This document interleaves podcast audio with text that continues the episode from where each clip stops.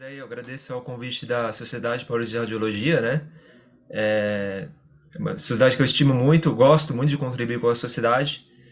E, e, fico grato por poder trazer alguns temas que, como o Marcelo disse, né, apesar de parecerem ser bastante futuros, mas não. É, tenho estudado computação quântica aí, o último ano aí junto com a IBM e tem tido bastante tecnologias sendo desenvolvidas e bastante aplicações, como eu vou demonstrar ao longo aí da, da palestra. E o que vai ser, e o que essas tecnologias vão impactar aí no diagnóstico por imagem e até em outras áreas da medicina de maneira geral, né? Então, só para vocês darem dar, dar, um panorama geral, só para não ficarem. É, computação quântica, né? É, é uma coisa bastante complexa, obviamente. Mas para dar um panorama geral do que, do que a gente tem hoje, assim, né? O que, que é computação quântica, né? Hoje, um computador normal, ele utiliza aí zeros e uns, né? Que é o bit normal que todo mundo conhece, né? E o a, o que a computação quântica acrescenta nisso? Ele utiliza algumas tecnologias que eu vou mostrar mais à frente, que eles, eles, não utilizam mais zeros e uns, eles utilizam superposições de zeros e uns e valores que a gente chama de valores superpostos. Basicamente, eu consigo ter zero e um ao mesmo tempo, né? Ou seja, eu consigo ter dois estados ao mesmo tempo, né? No mesmo lugar, o que é, é bastante anti, anticoerente, vamos dizer assim. Mas com isso eu consigo aumentar a capacidade de processamento, a capacidade de análise de forma brutal, né? Então, eu utilizo propriedades quânticas, né, para fazer processamento, né? Superposição, entrelaçamento, tunelamento quântico, né? Então, são propriedades quânticas, propriamente quânticas, que são utilizadas aí para para você aumentar a capacidade de processamento e, e algumas tecnologias que eu vou explicar mais à frente, né?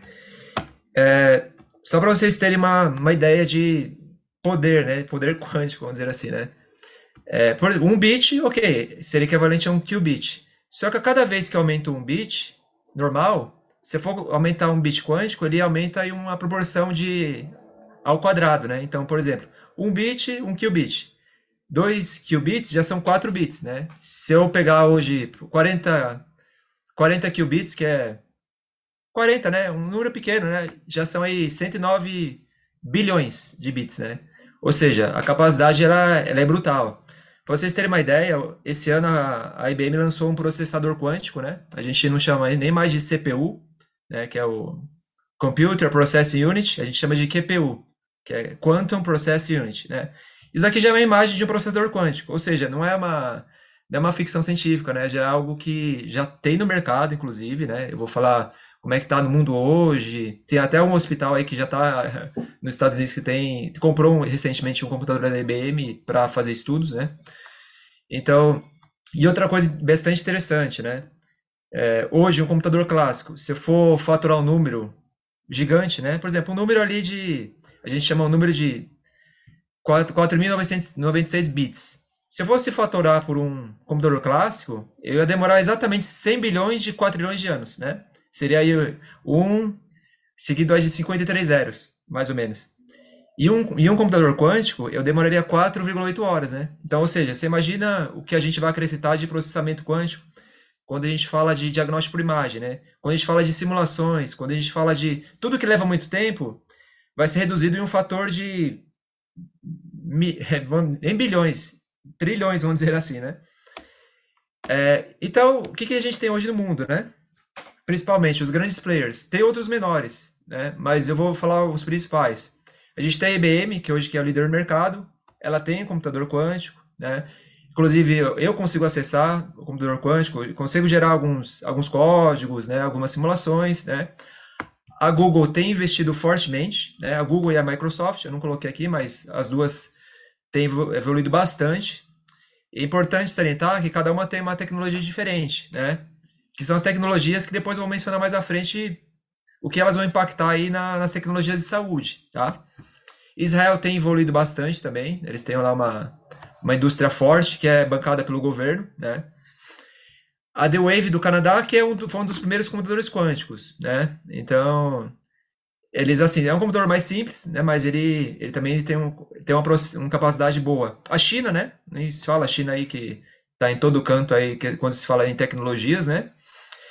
e a Honeywell, que também é uma empresa americana. Importante que a JP Morgan, né, que é uma que é uma, é uma das grandes players aí de investimentos lá nos Estados Unidos, né? Eles compraram um também, né? Eles compraram um então justamente para fazer estudos para futuramente se aventurar mais no mercado financeiro, né? Conseguir fazer análises mais complexas de forma muito mais rápida, né? Do que, do que um, as empresas normais de consultoria financeira, né? Então, aqui é importante ver que a Main Medical Center, né, nos Estados Unidos, essas todas são americanas, são grandes empresas americanas, mas aqui é importante seletar a Mayo Clinic, né? Que quando a gente olha aí, está sempre top 10 dos melhores hospitais do mundo, né? Você olhar lá sempre o ranking anual, eles sempre ou número 1 ou número 3, sempre está ali no top 3 pelo menos, né? É, o que eles fizeram eu não coloquei aqui a figura, mas o que eles fizeram? Eles compraram da IBM um computador. Ele já está instalado, funcionando. Foi instalado agora em fevereiro, né? Se vocês entrarem até no Google aí, vocês vão ver que foi instalado. O que eles vão utilizar essa computação quântica? A princípio, né? Para aplicações de oncologia, né? Gerar simulações para gerar de forma mais rápida um algum oncoterápico, algum quimioterápico, né? Que hoje essas simulações demoram muito tempo, né? E principalmente a questão de vacina, né? Eu vou abordar mais à frente de forma mais, um pouco mais detalhada, né? E esse daqui é o mercado hoje que nós temos, né? Então, você pode ver assim, a gente está aqui em 2023, né? Isso é o share market que a gente tem, que a gente tem hoje no mundo, né? Esse mercado de computação quântica, ele está crescendo de tal forma que em 2030, 2030, mais ou menos, a gente estima aí que ele vai chegar ao mercado de mais de 9 bilhões, né? Isso assim, de forma conservadora, né? Ele já cresceu bastante de 2020 até 2023, né? A gente já surgiu muitas startups, muitas muitas empresas que têm encontrado a solução, né? E quem tem procurado a solução, inclusive aí vocês podem ver foi a, a Mayo Clinic e outros players aí nos Estados Unidos. No Brasil a gente ainda está um pouco atrasado com relação a, a empresas que têm procurado essa, esse tipo de aplicação, né? Mas tem, tem tido bastante pesquisadores na área também, né? É, e aí eu não coloquei aqui também, é, o Itaú, né? Hoje o Itaú, no Brasil, o único que, que montou um setor de computação quântica, não tem um computador quântico, mas tem já pessoas contratadas para verificar as soluções, né? A gente tem lá uma física especializada em computação quântica, né? Que no Itaú ela tem trabalhado com as soluções financeiras, né? É, então tem evoluído bastante essa questão, né? Aqui, só para vocês terem uma ideia, né? Isso daqui eu rodei no computador quântico da IBM. Isso tudo que vocês estão vendo, isso daqui é o, vamos dizer assim, é a cara do da interface que faz a interface entre o que a gente está lá digitando e o computador quântico da IBM, né? Eu rodei esse algoritmo de Grover. Num, num computador normal, ele ia, de, ele ia demorar mais ou menos 32 anos para rodar, né? De forma bruta, né? Sem a, os algoritmos de eficiência. Eu deixei um dia rodando. Ele rodou em um dia. Isso eu, eu, o algoritmo cru, né? Não fiz nada. Não deixei ele eficiente, não utilizei nada, nada mais. Só se eu fosse rodar no computador normal, ia demorar 32 anos. E no computador da IBM ele demorou um dia, né? Então, só para vocês terem uma ideia da, da potencialidade dessa da computação quântica no futuro, né? E, e na, vamos lá, quais serão os impactos na IA, né? Principalmente na diagnóstica. Hoje, no diagnóstico por imagem, o grande, a grande inovação é a questão das IAs, né? A questão de é, as IAs ajudarem basicamente aí a área médica, né, a desenvolver de forma mais rápida os diagnósticos é, e, as, e as potencialidades, né? Às vezes você consegue verificar que aquele pixel exatamente ele pode ser um tumor daqui X anos, então essa questão da IA, ela tem evoluído bastante no diagnóstico por imagem. Só que ela é ainda limitada pelo poder de processamento, né? Então, quanto mais quanto mais dados você coloca na IA, né, mais pesado fica para ela rodar, né? E, obviamente, mais lenta ela fica. E e aí você construiu um servidor praticamente para rodar um negócio desse, né? Então, fora a questão de treinamento, né, que você tem que ter um servidor à parte para treinar essa IA, você tem que ter um banco gigante de dados, é... Então, assim, é uma infraestrutura relativamente grande, né? Então, com a computação quântica, quando ela se tornar, vamos dizer assim, comercial, né? Quando você estiver nos hospitais, quando você estiver, por, por exemplo, uma radiologia, você tiver ali um servidorzinho, né, quântico, ou uma solução híbrida, que é a solução que eu creio que em alguns anos deve entrar aí no mercado, que basicamente é, é alugar o, o computador quântico da IBM lá para rodar a minha solução e ela me dá resultado, né? Que é uma solução que hoje é bastante praticado, né? Você gera o laudo, esse laudo é, vai em nuvem para algum lo local, é laudado e volta, né? Quando você não tem o especialista na área, né? É, vai ser um modelo muito parecido, né? Você joga essas informações num servidor em nuvem, ele vai rodar e aí vai te trazer os resultados, né? Então, essa potencialidade, ela vai crescer bastante quando você tiver a solução da IBM rodando, né? É... E aí uma, uma coisa muito interessante, é um tema para outra aula, né? Mas só para vocês terem uma dimensão, isso foi um artigo que inclusive eu publiquei sobre cognição, o que a, a IA, quando rodada no computador quântico, ela vai trazer. Que hoje a IA, apesar de tudo, ela, ela assim, é, ela aprende, mas ela não é um aprendizado criativo, né? Ela aprende com base no banco de dados, ela não gera dados novos, né? Ela gera modelos, né, baseados nos dados que ela conseguiu. Com isso daí, eu vou conseguir gerar uma IA com possibilidade de criatividade, né? É, como se fosse uma ficção científica, vamos dizer assim, só que ela, ela será real, né? Isso aqui, bom, não é... Isso aqui era só para mostrar, né, que hoje um algoritmo ele é muito mais eficiente, um algoritmo quântico, ele é muito mais eficiente que um algoritmo, algoritmo clássico, né? Quanto maior o maior número de dados, mais tempo eu levo, levo para gerar essa análise. Um quântico não. Quântico, independente de quanto eu aumento, ele praticamente não, não sobe o número de, de passos necessários para fazer a análise, né? Então, isso será aplicado de, na, na diagnóstico, diagnóstico por imagem de forma geral, né? Quando se trata de análise de dados, né? Que hoje, a, em um hospital, a radiologia é um dos setores que mais produz da, um banco de dados aí quando a gente fala de imagens, né? E quanto melhor a imagem, mais pesada ela é, né? E quanto mais pesada, aí é uma cadeia de, de eventos, né? Quanto mais pesada, mais, mais demora para rodar, mais demora para analisar, né? É, então, tem tudo isso, vai, vai ter um grande ganho quando essas soluções começarem a entrar no mercado, né? Como eu havia falado, né? É, com isso daí, vou reduzir consideravelmente a questão, principalmente aí na parte de fármacos, né? ela geração de vacinas principalmente, né? Que aí em vez de, por exemplo, vou vou estudar um novo fármaco, como ele vai interagir ali com o paciente, né? Hoje uma simulação demora às vezes meses, né? Dependendo do, do tipo de aplicação. Ou vacinas, né? Vou querer achar uma vacina para um tipo de doença nova, como foi o Covid, né? Demorou aí praticamente um ano para eles acharem, é, gerarem simulações com todas as interações. Isso vai diminuir de forma considerável, né? como eu havia falado, imagina uma aplicação que, uma simulação que demoraria 8, 9 meses, se pode rodar em questão de minutos ou horas no máximo. É. Como eu havia falado, a questão das vacinas, né? Então, vai ter um impacto crucial aí na, na parte de vacinas, tá? É, e aí são algumas áreas que elas vão emergir da quântica, que elas também vão ter impactos, vamos dizer assim, complementares na diagnóstico por imagem também, né? São duas áreas que as pessoas pouco ouviram falar, mas são duas áreas que basicamente elas vão emergir, estão emergindo da questão da tecnologia quântica que está sendo construída e que muito pouco se ouve falar. Se você até nos hospitais aí quem, quem faz parte dos grandes grupos de inovação, muita gente não ouviu falar. Que é basicamente a bioeletrônica todo mundo já ouviu falar, com certeza, né? Isso vai ser uma área potencializada com a tecnologia que está sendo construída nos dias atuais, né? A gente está no limite do silício, né? Então a gente não consegue mais miniaturizar as coisas, né? Sem, sem, sem perder a eficiência.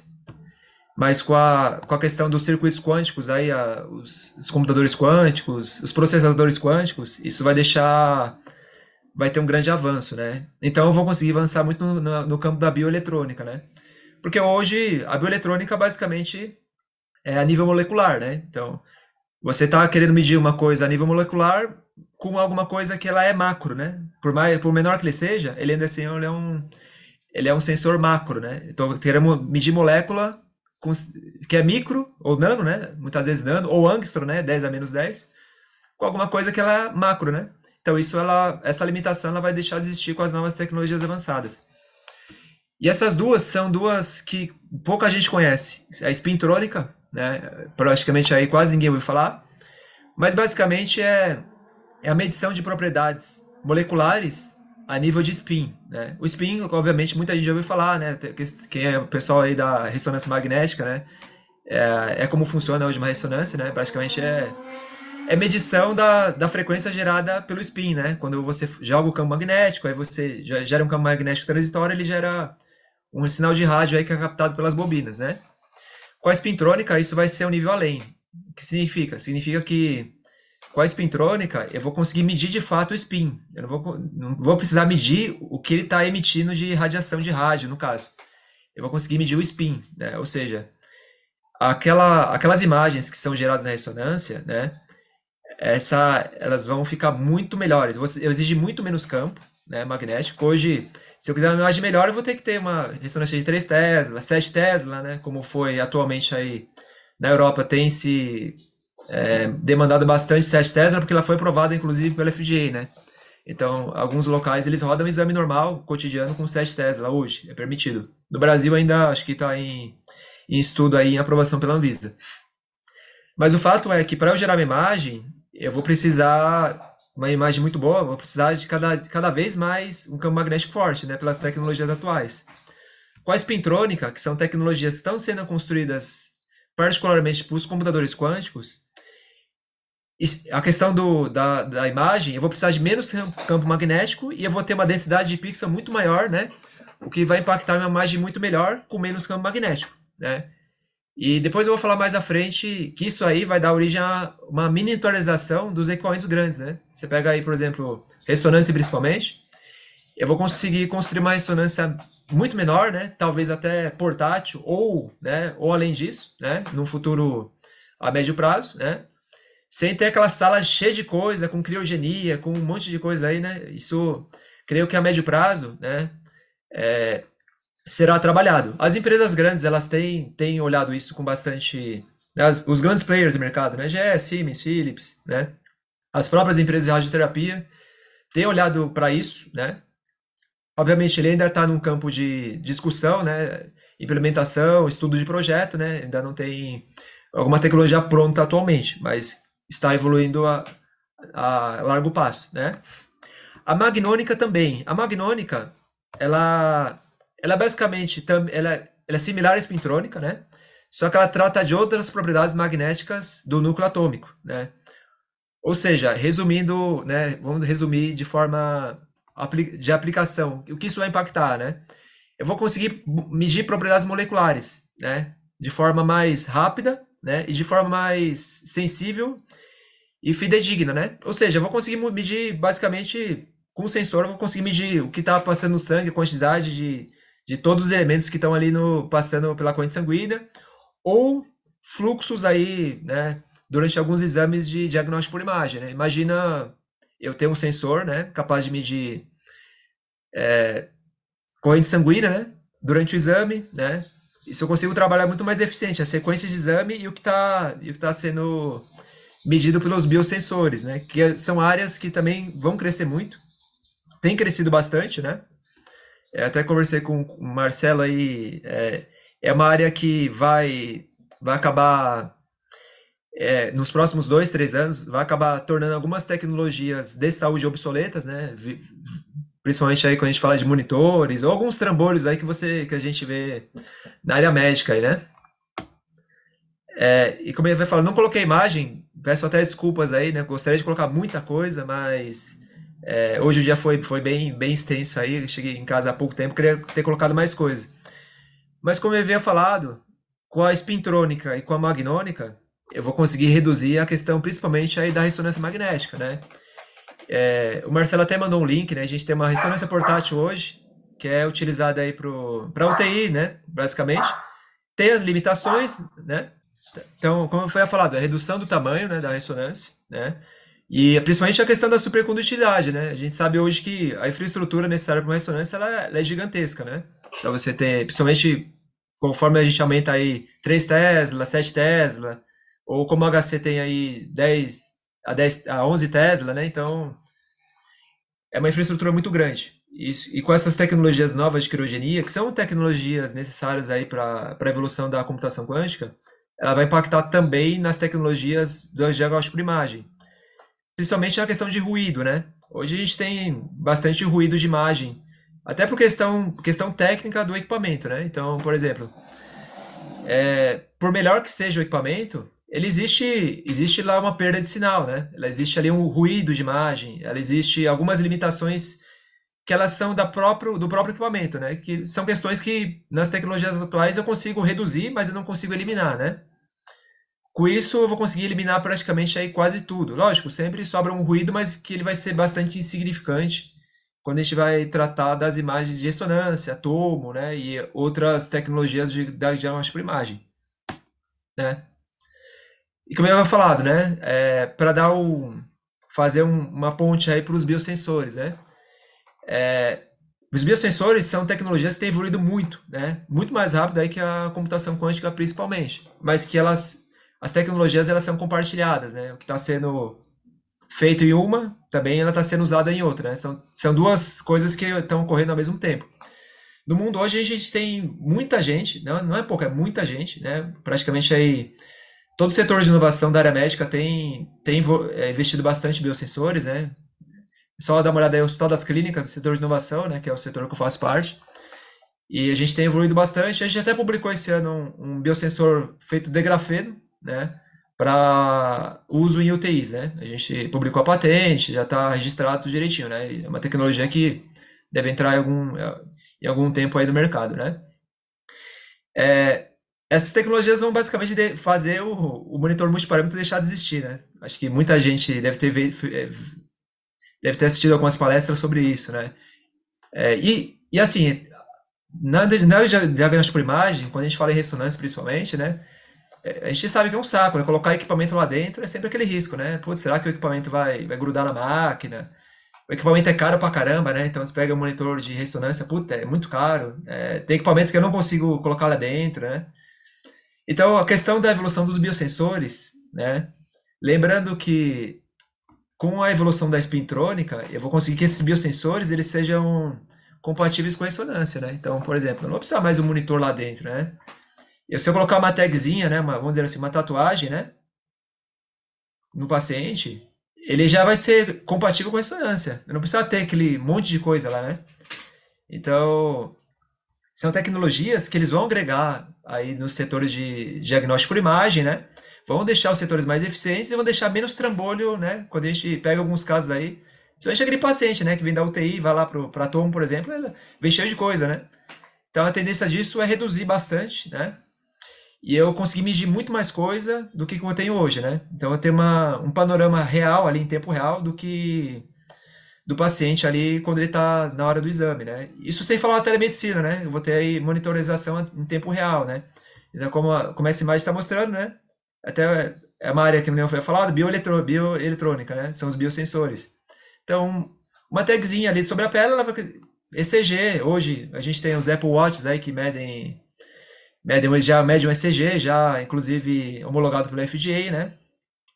É, está em estudo é, relógio que já mede a pressão arterial, né? Então, é uma, creio que em 2024 aí, é boa chance de ele entrar em comercial, né? Se tudo der certo aí. E aí, com isso aí, eu já não vou precisar mais dos monitores, né? Um relógio ou alguma tagzinha aí no, sobre a pele, eu já vou ser capaz de medir muita coisa hoje com as tecnologias que eu tenho hoje. Com as tecnologias futuras, eu vou, eu vou conseguir medir a questão enzimática, né? Então, utilizando a espintrônica magnônica, eu vou conseguir saber a nível molecular algumas coisas, né? glicose, é, algumas, alguns parâmetros, vamos dizer assim, moleculares que são importantes aí para o paciente. Eu não precisava fazer aquele exame de sangue, tirar um monte de sangue do paciente ou colocar alguma coisa que seja extremamente invasivo, né? Então isso vai melhorar bastante a questão aí do, do paciente, né? Quando ele for realizar os, exames, aí, né? Esses são os grandes impactos que as tecnologias que estão em desenvolvimento e as tecnologias que já estão já estão, vamos dizer assim, para entrar no mercado, vão impactar no diagnóstico por imagem, né? Como eu ia falado, biosensores, né? Hoje a gente até a gente chama já de nanosensores, né? Porque já são é, tecnologias que a gente usa nanotecnologia, né? É já uma realidade bem, bem atual, né? Aquelas tags mesmo que eu mostrei na, uh, no slide anterior, elas foram produzidas pela Universidade do Texas. Então, estão em homologação pela FDA. Então, e são nanosensores, né? A gente chama de nanosensores porque são baseados em nanotecnologia, são baseados em, em materiais que eles se utilizam de, de propriedades quânticas, né? Mas que eles estão em escala macro ainda, né? É, ah, até coloquei aqui, né? Era do grafeno, né? O grafeno, né? Foi feito todo esse alarde no, né? Vamos dizer assim, no governo anterior, ah, grafeno, grafeno, né? Ficou aquela coisa. Mas o grafeno, hoje, ele é um dos materiais que mais se adequa à questão dos biosensores e dos nanosensores, né? É, o ano passado a gente provou que o grafeno pode ser utilizado como biosensor, né? Inclusive, para vocês terem uma ideia, ele é mais ou menos 78 vezes mais eficiente que a prata, que hoje é um material caro, né? Vamos dizer assim. O grafeno é, é material de lápis, é grafite, né? É, para quem não conhece, né? É um material que é utilizado, é, é encontrado inclusive em pneu velho, né? Só para vocês terem uma ideia, né? É um material bem abundante na, no planeta da Terra, aí, né? É, e a prata não. A prata hoje, os sensores mais caros, os sensores que, que demandam uma, sensi uma sensibilidade maior, são caros, né? Porque eles são produzidos ou com prata ou com ouro. E o grafeno, ele tem uma sensibilidade muito maior, né? Uma resposta muito melhor, né? Isso public, publicamos alguns artigos esse comparativos, né? E o mais interessante é que ele ele carrega as capacidades, né, de produção aí é, das propriedades de espintrônica e magnônica, ou seja, com esse material eu vou ser capaz de produzir tudo aquilo que eu falei anteriormente, né? Produzir os nanosensores, produzir todas aquelas tags carregando aquelas possibilidades de aquisição de dados fisiológicos do paciente em tempo real, né?